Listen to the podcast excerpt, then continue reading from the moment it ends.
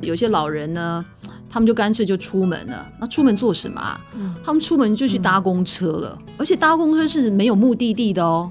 他就这样无限循环的坐在公车上绕来绕去，绕来绕去。那为什么要这样？因为公车有暖气。哎，对对对对对对对，就是因为公车上有暖气。哦、对。欢迎收听由联合报直播的节目《远方》，我是雷光涵。因为俄乌战争，西方国家发起对俄罗斯的经济制裁，但是能源要脱俄，也就是不仰赖俄罗斯的天然气或原油，没有那么简单。而且，其实早在战争开打之前，全世界的天然气已经短缺，比如说英国的瓦斯啊、电费这些，去年就开始调高。我远在英国的朋友黄珍珍在脸书上贴文说：“这不是四月一日愚人节的玩笑。”因为今年四月一日起，英国能源业者的收费上限调高百分之五十四，是非常恐怖的涨幅。这集我们就邀请到中央社伦敦分社前主任黄珍珍来谈谈她在英国的第一手观察。珍珍好，Hello，光涵好，各位听众朋友大家好。好，我们第一题就先问一下珍珍，嗯、呃，英国就家庭能源账单一年要调高多少钱？哇，光涵，你刚刚提到这个能源费用哈，那我想要借这个机会啊，跟听众朋友就是也分享说明一下，就是现在这边所指的这个能源费用，其实主要就是指电费跟瓦斯嘛啊。那英国的这个能源呢，它是一个自由竞争的市场，换句话说，消费者可以自己去选择自己喜欢的供应商，你有非常多的选择。那你刚刚有提到一点，就是说呃，像。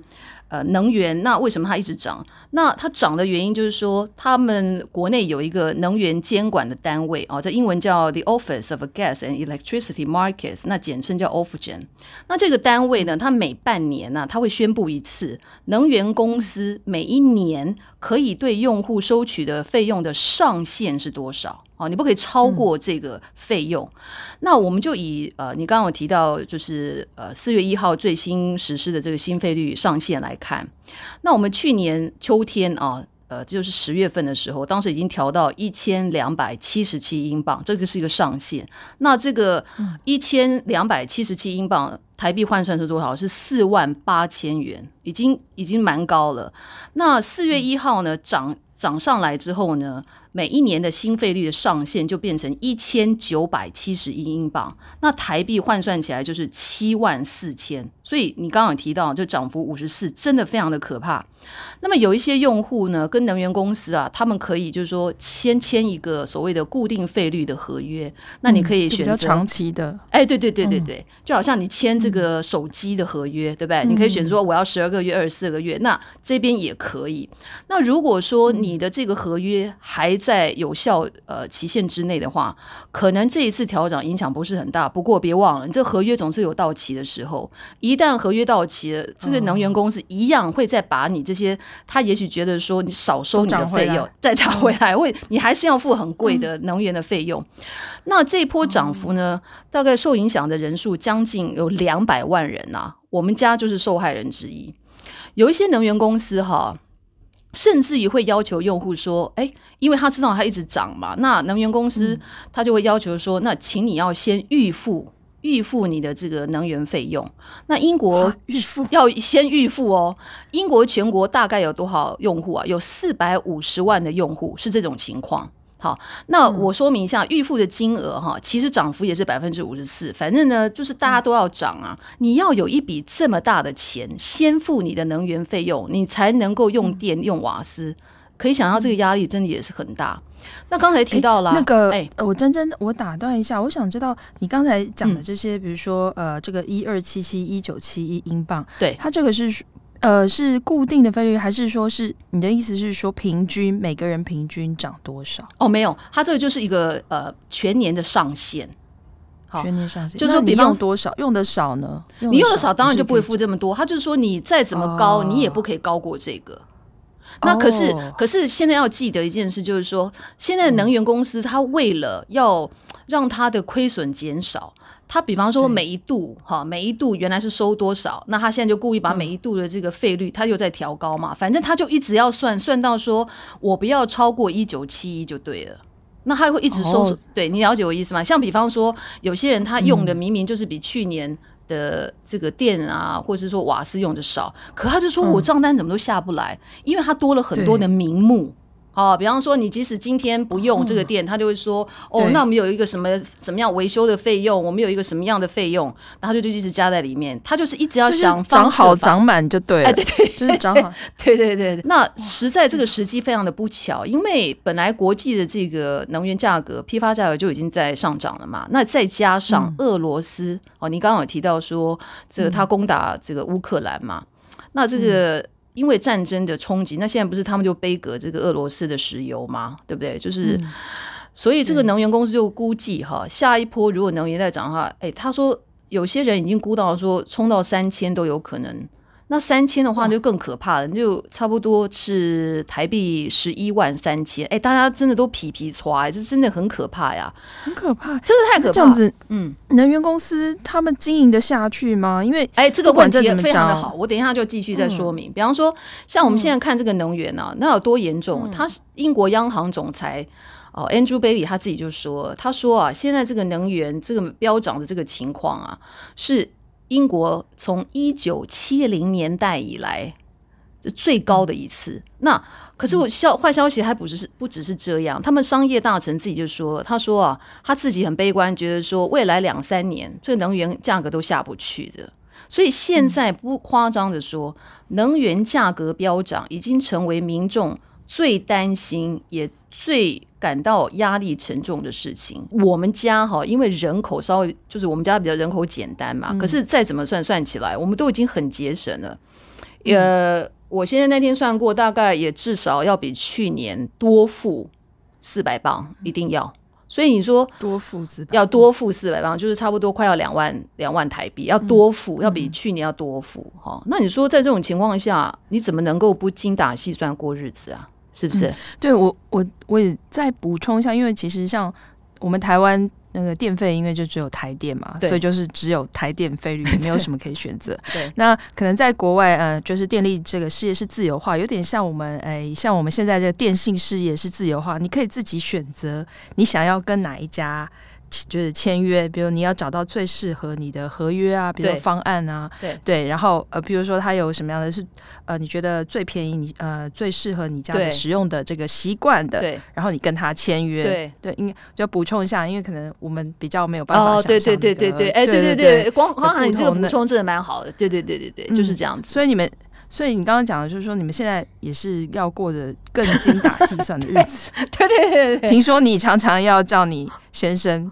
随时要关灯啊！对对对，这个这个这个啊，现在哈，现在生活呢，因为是这样子，就是事情发生的大环境就是这样子的嘛，所以你就必须坦白讲，你你自己要调整。我们家呢，这个灯泡啊，已经全部都换 LED 灯了，好节能嘛。暖气的温度，因为你睡觉的时候，你你人就不在屋子里面走动嘛，那我们就会再设一点。那如果在家的时候呢，就多穿，没办法，因为现在能源真的太贵了，所以你就多穿一点保暖。穿暖一点。那另外呢，就是以前啊，我们外食啊，大概到外面吃饭，可能一个礼拜吧，可以去个一次或两次。哎，现在没有了，嗯、现在我们 要节俭，所以现在大概每个月一到两次吧。就这样子，然后大部分时间就在家里做菜。嗯、我以前也不是很会做菜，说真的。现在 YouTube 其实也蛮多的哈，然后就要 学，就什么都要学啦。你不能说哎呀，我都不会，不行。而且我知道，好像不止瓦斯、电费这些，连油都会，油都变贵了。哦，对对对啊，那这个是大家一起来涨的，这个不是只是瓦斯和电费。那英国的这个油价哦，嗯、那个我查了一下，大概现在一公升五千的汽油哈。大约是一点六二英镑，嗯、那台币我算了一下，是差不多六十一块六十一元。哇，六十一耶！哎、欸，天哪！对，是我们的。啊，台湾现在是多少啊？现在九五大概三十三十三十五。哦，真的哦，天啊！那英国人要不要去台湾开车啊？比较便宜。我们这已经是涨过的哦，这已经是涨过了。啊、哎呦天哪！啊、那这个这个比英国便宜很多。嗯、所以啊，你看啊，这个开五千汽油的这个车主啊，他去年的时候全年油费平均啦哦，那当然要看你开车的距离嘛。嗯嗯嗯。全年油费平均算起来差不多八百六十七英镑吧，那换算台币就是差不多三万两千五。哦，那、嗯、对整年的，对整年的，嗯、平均对平均。嗯、那今年这样子涨，要涨百分之三十五，哎，所以到了今年哈，哦、这个开无铅汽油的车主就要付差不多一千一百六十九英镑，台币大概是四万四千元这样子。嗯啊，这个这个也是蛮高的吧？是不是？光涵，你都有开车嘛？你可能比较有对啊，比较有感觉哈。所以现在开车族也是叫苦连天呐。那很多人就开始想了，就是说，像我，我有一个朋友，他就跟我讲说，哇，他现在就要思考啊，到底要不要？就以前就会天天送女儿去上学，他现在就跟他女儿说，哎。他说：“哎，那我我他说，爸爸现在这个就不可不可以？你也可以自己坐公车去上学啊，就少少开车。所以现在真的不夸张，就是反正这个瓦斯涨、电费涨、油费，反正现在就是哈、哦，英国就是万物齐涨，可是薪水没有涨，嗯、没有涨。这世界各国都是这样，哎，真的真的，对呀、啊。”哦，然后呃，我们会说这个石油啊、水啊、电瓦斯这些能源开支，如果是占掉一个家庭总收入的百分之十以上，对，有一个定义就叫做能源贫穷啦。比如说，呃，一个家庭收入假设台币两万元，他如果每个月要花两千块以上来缴这些账单的话，对，就是能源贫户。我不知道英国有没有试算过，有多少人会因为这些能源涨得太厉害，就掉掉到这个能能源贫穷之中。有对这个能源贫穷，刚才光海你讲的这也是一个定义哈。然后呢，那当然有英国有专家有讲说，嗯、他有些人觉得啊，只要是没有钱缴电费跟瓦斯费，这些人其实就算是能源贫穷了，嗯、因为他就付不出来啦，对不对？嗯、就说他他的他他一定要留一些钱，他要先吃饭吧，一定要先温饱啊，嗯、对不对？嗯，然后哦，那我们提到说，因为呃能源价格大涨，那现在英国的通货膨胀真的非常可怕，已经涨到百分之七了，百分之七耶。然后这已经是一九八零年代以来最高了。英国最大的能源公司叫 British Gas，那他们这个执行长最近啊被邀请到国会去作证的时候啊，他就透露说，他们公司过去十二个月已经有。超过七十万，他们将近七十二万名的客户，因为没有钱，他们就拖欠账单了。而这这个这个数字也是蛮惊人，这还只是一个单一的公司哎，嗯、对不对？因为他们七十二万，七十二万，将近七十二万哎。然后他就说，能源价格如果再涨下去的话，这欠债的客户一定会更多嘛。所以他当时在作证的时候，他就有跟政府说，他说你们一定要。正视这个问题，这个问题只会越来越严重。如果你不解决的话，那我们刚刚提到说这这个能源贫穷，嗯、那现在我看到查到这个呃官方的数字哦，就是全国呢现在至少，嗯、我觉得这个数字可能也有也有可能是偏低，因为情况一直在恶化。那目前英国全国至至少有百分之十三的人他是陷入能源贫穷，嗯、那这个是多少户啊？差不多有四百万户的家庭。啊，都是付不出电费跟瓦斯费的费啊。嗯，那今年十月如果再涨的话呢？那呃，他们估计大概每十户的家庭有四户，嗯、就是百分之四十的家庭啊，都付不出来，就是能源贫穷。你能想象吗？英国是一个全世界排名第五最富有的国家耶，有百分之四十，不能想象，嗯、对不对？那你就必须说啊，我暖气跟食物怎么可能？这么算是富有的国家会出现这样的一个社会问题，我觉得实在是其实很不可思议。就像珍珍说的，现在英国人可能会在暖气和面包之间做选择。那媒体有没有报道过什么样的真实的案例？呃，我可以分享媒体这个报道过的案例，还有我自己听到或呃我朋友转述的哈。嗯、那其中我觉得听的其实也是心里感到心酸与难过。那这个能源费用大涨啊，其实受害最严重，当然就是说家庭收入比较低的人嘛，特别是这个靠着微薄退休金生活的老人家啊，那他们因为付不起这个电费跟瓦斯费，嗯、那我知道的就是有些老人呢，他们就干脆就出门了。那出门做什么啊？嗯、他们出门就去搭公车了，嗯、而且搭公车是没有目的地的哦。他就这样无限循环的坐在公车上绕来绕去，绕来绕去。那为什么要这样做？公车有暖气。哎，对对对对对对对，就是因为公车上有暖气。哦、对，那你不管怎么样，你搭公共运输嘛，嗯、然后他车上一定要有暖气。要不然呢，就是老人家他会到什么社区中心好，或者是到图书馆里面坐。嗯、他他不敢回家，嗯、因为回家家里太冷了，开不起啊。所以我有时候几次到图书馆，嗯、我就看到，哎，其实也是蛮不舍的，就是就知道他他们在呃图书馆里面就会打瞌睡嘛，好，可能家里太冷，他也睡不好。嗯然后他就到图书馆里面去取暖啊，或者是到社区中心，要不然就是会到超市里面稍微晃一下。超市你只要不要去那种冷藏区啦，好，那其他的角落呢，还多少可以有一点暖气。哎，他们也不敢去咖啡厅坐啊，因为你咖啡厅你还要这个买咖，你要点东西，对，而且你可能也不不适合坐的那么久，对不对？那另外还有一个英国有一个慈善的单位哈，大家可能。台湾的听众可能不是很熟悉，就是叫 Food Bank。那这个慈善单位是做什么的？它那个它就主要啊，它是提供一些啊别人捐赠的一些免费的食物，哈，那免费的送给弱势的这些民众。嗯，那他们就发现说，哎、嗯，最近去领这个免费的食物的人啊，人数越来越多了，而且有很多都是以前从来没有看过的新面孔。哦，那还有就是他们在领物资的时候啊，他也会跟义工说可不可以，他就会倾向，比方说，呃，你可不可以不要给我，比方说回家我还要再煮的食物，比方说什么，比方说意大利面，好，那你就回家还要煮嘛，嗯、啊，面粉。哦，哦，马铃薯，嗯，哦，胡萝卜，嗯、这都算是很基本的物资了吧？就是要让他可以吃饱的嘛，诶，他他们觉得。可不可以不要拿这些？因为他回家，因为他回家，他还要用电，还要用瓦斯在煮才能吃啊。嗯、这听着不是很心酸吗？嗯嗯、然后我还听到我一个朋友说，他有一、嗯、呃一个英国朋友，他还是一个经理耶。嗯、然后他说他这个经理朋友呢，他这是他全职的工作。然后呢，太因为他有两个很小的小孩。那英国你知道，如果说你把小孩送给保姆哈照顾，其实费用蛮高的，所以他就跟他太太商量说，嗯、那这样好了，你要不要待在家里？你待在家里照顾小孩，我去工作哈。然后呢，以前生活其实还过得去啦，哈。那可是现在能源涨太多啦，这个经理呃，他就必须每一个呃礼拜大概有三个晚上，他为了要赚一点外快，他去开 Uber 啊。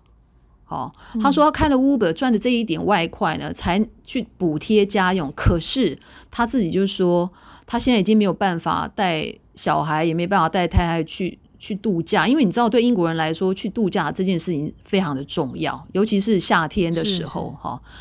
那他自己就坦白说，他说我都我有一份全职工作，他说我都不知道该怎么办。他说如果再能源再涨下去，他他撑不下去，你能想象吗？嗯、他他是一个算是嗯、呃、中产阶级吧，白领啊，对他就这样子，就生活就这么困难。嗯、因为我们刚刚提的是说，呃，老人家，哎，其实不是只有老人家，现在是很多即使有这个一份全职工作的人，他也有这样的压力啊。刚刚真真有提到，比如说老人家因为。家里开不起暖气，嗯、所以就坐公车啊，或是到一些公共场所去待着。嗯、就是呃，我们在台湾是比较难想象，比如英国冬天到底是有多冷，因为好像你们都有天然气这些供暖，就是暖气啊，供暖系统。因为台湾可能没有没有不会冷成这样子。大概大概英文英国的冬天大概会大概有多大概气温大概多少？哦、那那这个可能也要看地区。那我我讲的就是以、哦、以我们住的这个英格兰地区，嗯、那苏格兰那就更冷，越往北就越冷了哈。嗯、那你知道英国它就是一个岛国嘛？好是，那冬天呢就是湿冷。哈，其实那种湿冷跟台湾我觉得其实蛮像，就湿冷，你知道吗？就是你体感的温度会比实际的温度更低。那差不多，呃，冬天的低温呢，当然就是可能低的话，可以低到摄氏十度以下嘛，啊，嗯，如果哈，呃，气温这么低，那你家里没有开暖气的话，说实在，真的没有办法生活。尤其像我们家的这个房子啊。是一八九零年维多利亚时期的时候盖的，哦、有一百三十二年的历史。哎、欸，其实这在英国很普遍哎、欸，哦、这都是住一百多年房子，其实也是蛮普遍。嗯，那老房子哦，其实有个问题，最严重的问题是它隔热效果不太好。嗯、结果发现，这个因为你让它的房子一直都没有暖气，然后它室温太低了。室温太低，它的变成一个问题，嗯、就是你要用更多，你要烧更多天然气，温度才会上来。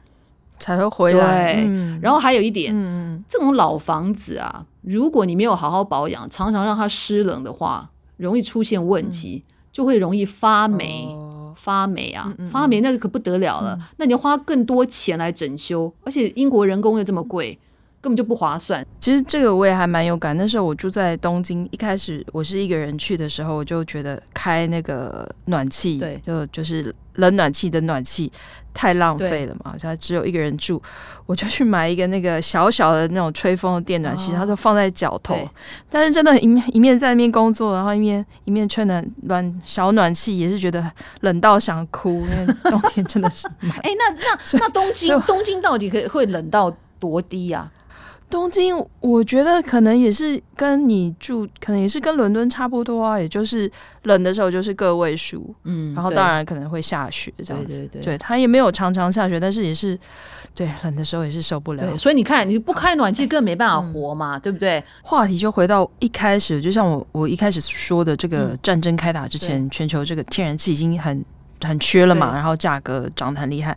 那为什么这个英国的能源危机会这么严重？它应该还是有一些原因的因素。哎，光华，你这个问题问得非常好，就是说，哎，这就是全的确是全球性的问题。那为什么英国特别严重？哎，其实我觉得有主要两个原因。我觉得第一个原因就是英国这个国家呢，过度的依赖进口能源，特别是天然气、嗯、哦，因为它国内没有嘛，大部分都没有嘛。嗯。你能相信吗？它国内超过百分之五十的天然气都是直接或间接的进口。那如果你是一个高度依赖进口能源的话，嗯、那当然啊，你国际的天然气价格只要一波动，它你马上国内的能源价格一定会被影响，这是绝对的嘛，对不对？嗯、好，嗯、那第二个原因呢，就是英国啊，我觉得长期以来很长时间，他们的政府缺乏一套、嗯、呃能源储备的计划。也没有做任何的准备、嗯、哦。那你看哦，嗯、你还记得那个美国总统 Joe Biden 在三月底的时候、嗯、有没有？他不是针对说，嗯、哎，其实美国的国内的油价也是涨了很多啊。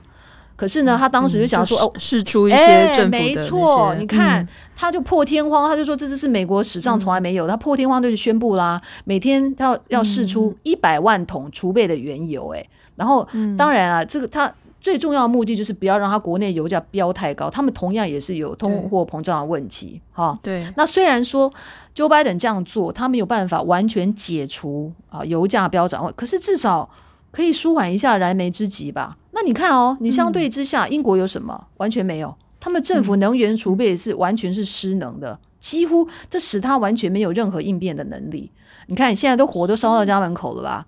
他有什么？他有什么有效的因应对策啊？这就每一天现在反对党在质问政府，就是说，你看人民的这个呃生活都这样苦不堪言了，对不对？因为你看你什么事情都没做，欸，诶，然后你就已经被吃掉这么多的这个可支配的这个呃收入了，那你要你叫他生活要怎么继续过下去呢？这是一个非常现实而且迫切需要解决的问题。可是政府他他，你看你看。强生嘛，我们也 我们也讨论过这位大哥，对不对？对，大哥现在自己，哎，问题也很多，这样，嗯，所以我很想知道，那到底这因因应这个能源危机，英国政府有拿出什么对策吗？对，照你刚刚说起来，就是、好像没有什么对 策。他现在这个对策呢，其实是呃，嗯、就是亡羊补牢吧，就是。短时间之内其实也不太可能解决呃目前的这个能源的危机啊问题。那可是至少还是提出来了啦哦。所以在四月初的时候呢，现在这个执政的保守党就提出了几个，那主要有四个方向。那第一个呢，就是他们要呃多盖八座新的核能厂啊。那现在英国呢有已经有十五座的这个核电厂了。那核电厂呢？嗯、大概这十五座可以提供大约英国全国百分之二十的电力啊，来自于这十五座的核电厂。嗯，不过呢，未来十年啊，嗯、这十五座因为已经比较老旧了，所以陆续就会退役。对哎，对对对，对，对，那他们就计划说，在二零三零年之前，要再新建八座啊，那这盖也要钱呐、啊，对不对？嗯、那所以这个到底能不能够顺利哦？这个还需要再观察。那他们计划是希望说到二零五零年呐、啊，新的核电厂可以提供大概二十四千兆瓦的电力，所以把这个他们核能啊，嗯、呃的供应量呢，能够从百分之二十提高到百分之二十五啊。那另外呢，因为它英国其实这个岛国，那他们的风力发电其实是很有潜力的。啊，我个人倒是觉得他们没没有好好的去就这个部分哈、嗯，来好好的去运用它。嗯、那这次呢，他们提出来计划里面也有提到说，风力发电的这个部分啊的离岸风电，这是他们新能源的计划、嗯，它这是一个非常重要的一个部分。它的目标就希望说到二零三零年的时候呢，可以生产大概五千五十千兆瓦，五十千兆瓦的能源。嗯，那官员希望说，嗯，哎，都要风力的，因为你看你在、嗯、其实。你知道是一个岛国，有时候有这么多强强风啊，其实很多哎、欸，尤其现在气候变迁之后啊、嗯，我觉得 气候的变化这么大，那你你就是要去思考说，你的能源呐、啊嗯、是这么有限，你又不想要依赖国外、嗯，就好像这次疫情发生之后，大家也开始思考嘛，对不对？就说你很多的物资，你还要全部都要依赖国外吗？是不是有些对不对？你你的供应链的问题，其实你就要重新去思考。嗯、这个能源其实也是一样的，你就要开始去思考啊，我还要依赖国外吗？那你这不就是把你这主控权留给别人了吗？那如果说这是一个对你不友好的国家，或者是它是一个恶霸的国家，那你就不是被他绑架了吗？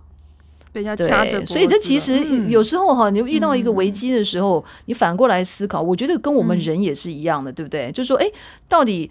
比方说，你这疫情现在这么严重了，是不是你就开始去思考，你就是要调整嘛？其实我觉得这个就是在考验每一个人应变的能力，其实就是一个应变的。你看政府，那当然要更，一定要更谨慎，而且要更仔细的去评估。那我觉得英国是不是？那当然，这英国也是跟其他民主国家是一样的，因为它有选举的压力啦。好，马上五月五号就马上选举了嘛，对不对？他们要想办法。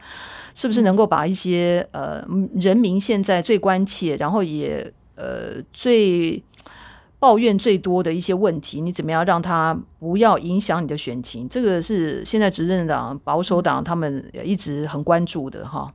那另外还有一点就是，他们提出来的这个能源里面啊，还有一个就是开发他们其实，在北海它是有油田的，然后还有就是页岩的能源。啊，这个有有有讨论，以前啊，其实就有在讨论过这个用这个页岩的能源。不过呢，因为当地地方的这个民众反对，因为担心会影响地质，所以二零一九年的时候，英国其实就禁止开发页岩能源了。那现在因为你知道乌克兰战争发生之后呢，那政府就有不一样的思考，就是说，嗯，也许要考虑要解禁，因为你就是其实目的就是很简单，就是不要对。呃，进口的能源依赖太高，那你就开发想说，哎，我那我家还有什么能源可以开发？那北海的油田也要去思考了。嗯、那这个环保人士就会说了、嗯，那你如果要这样做的话，你要考虑，你就会影响这个呃环境啊，对不对？可能就有污染啊。然后你还记得对不对？那那他们还有这个所谓的到二零五零五零年，他们还有一个所谓绿色能源，它有一个目标。所以其实鱼与熊掌要全部兼得。嗯其实不是一件很容易的事。那最后一个部分就是我们刚刚呃，光涵你有提到哈，就是比方说太，我刚刚跟你提说，像我们隔壁邻居装这个太阳能板，嗯，那这个部分呢，英国政府现在也在新的最新的能源这个计划里面有提到，他们目前每年太阳能呢，大概是有产出十四千兆瓦。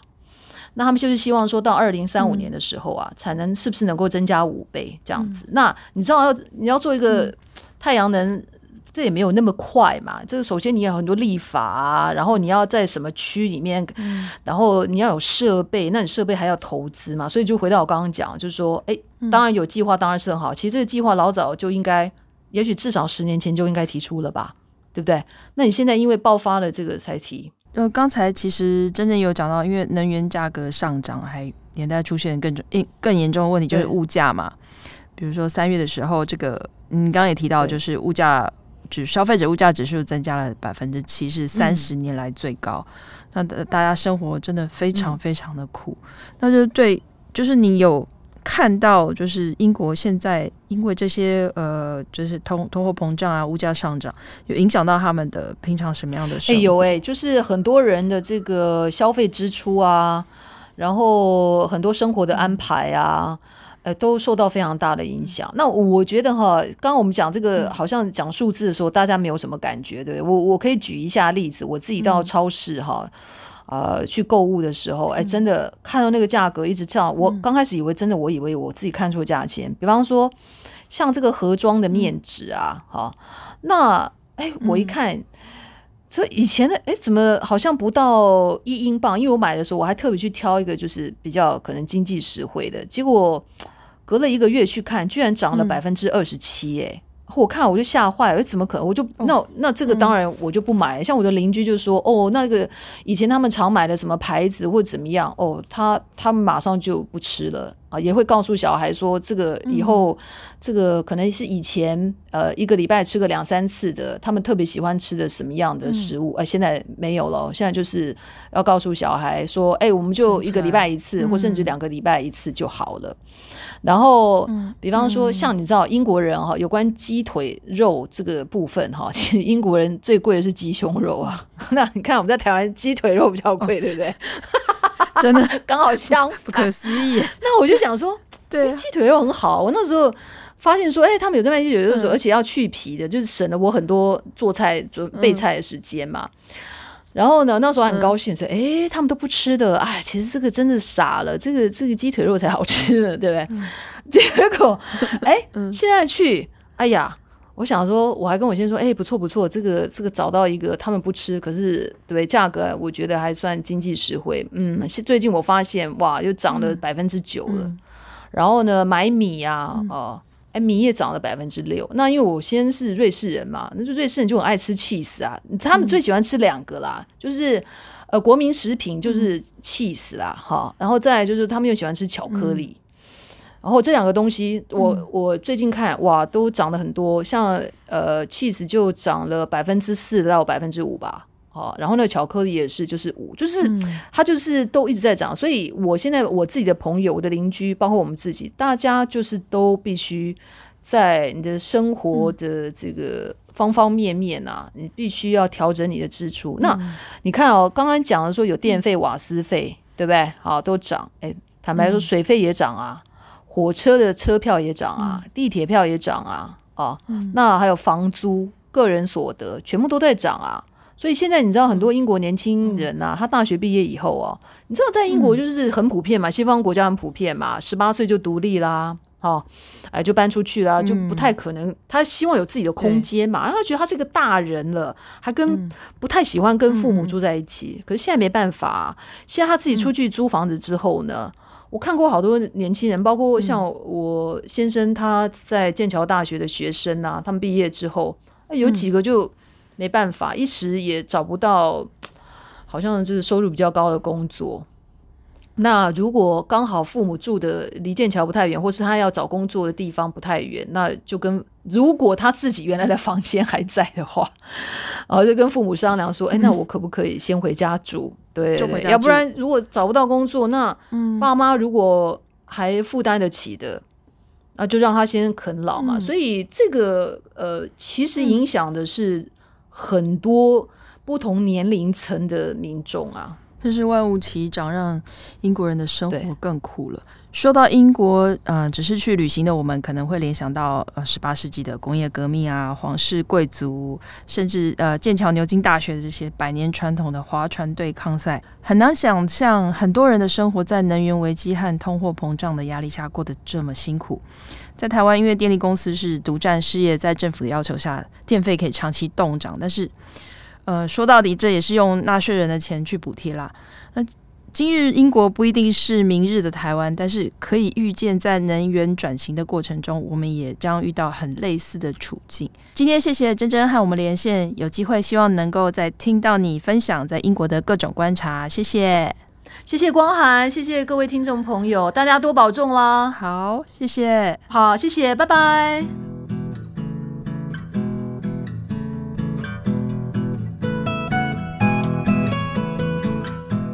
感谢大家收听《远方》，如果想看更多深度的报道，请上网搜寻《联合报数位版》。我们下周远方再见。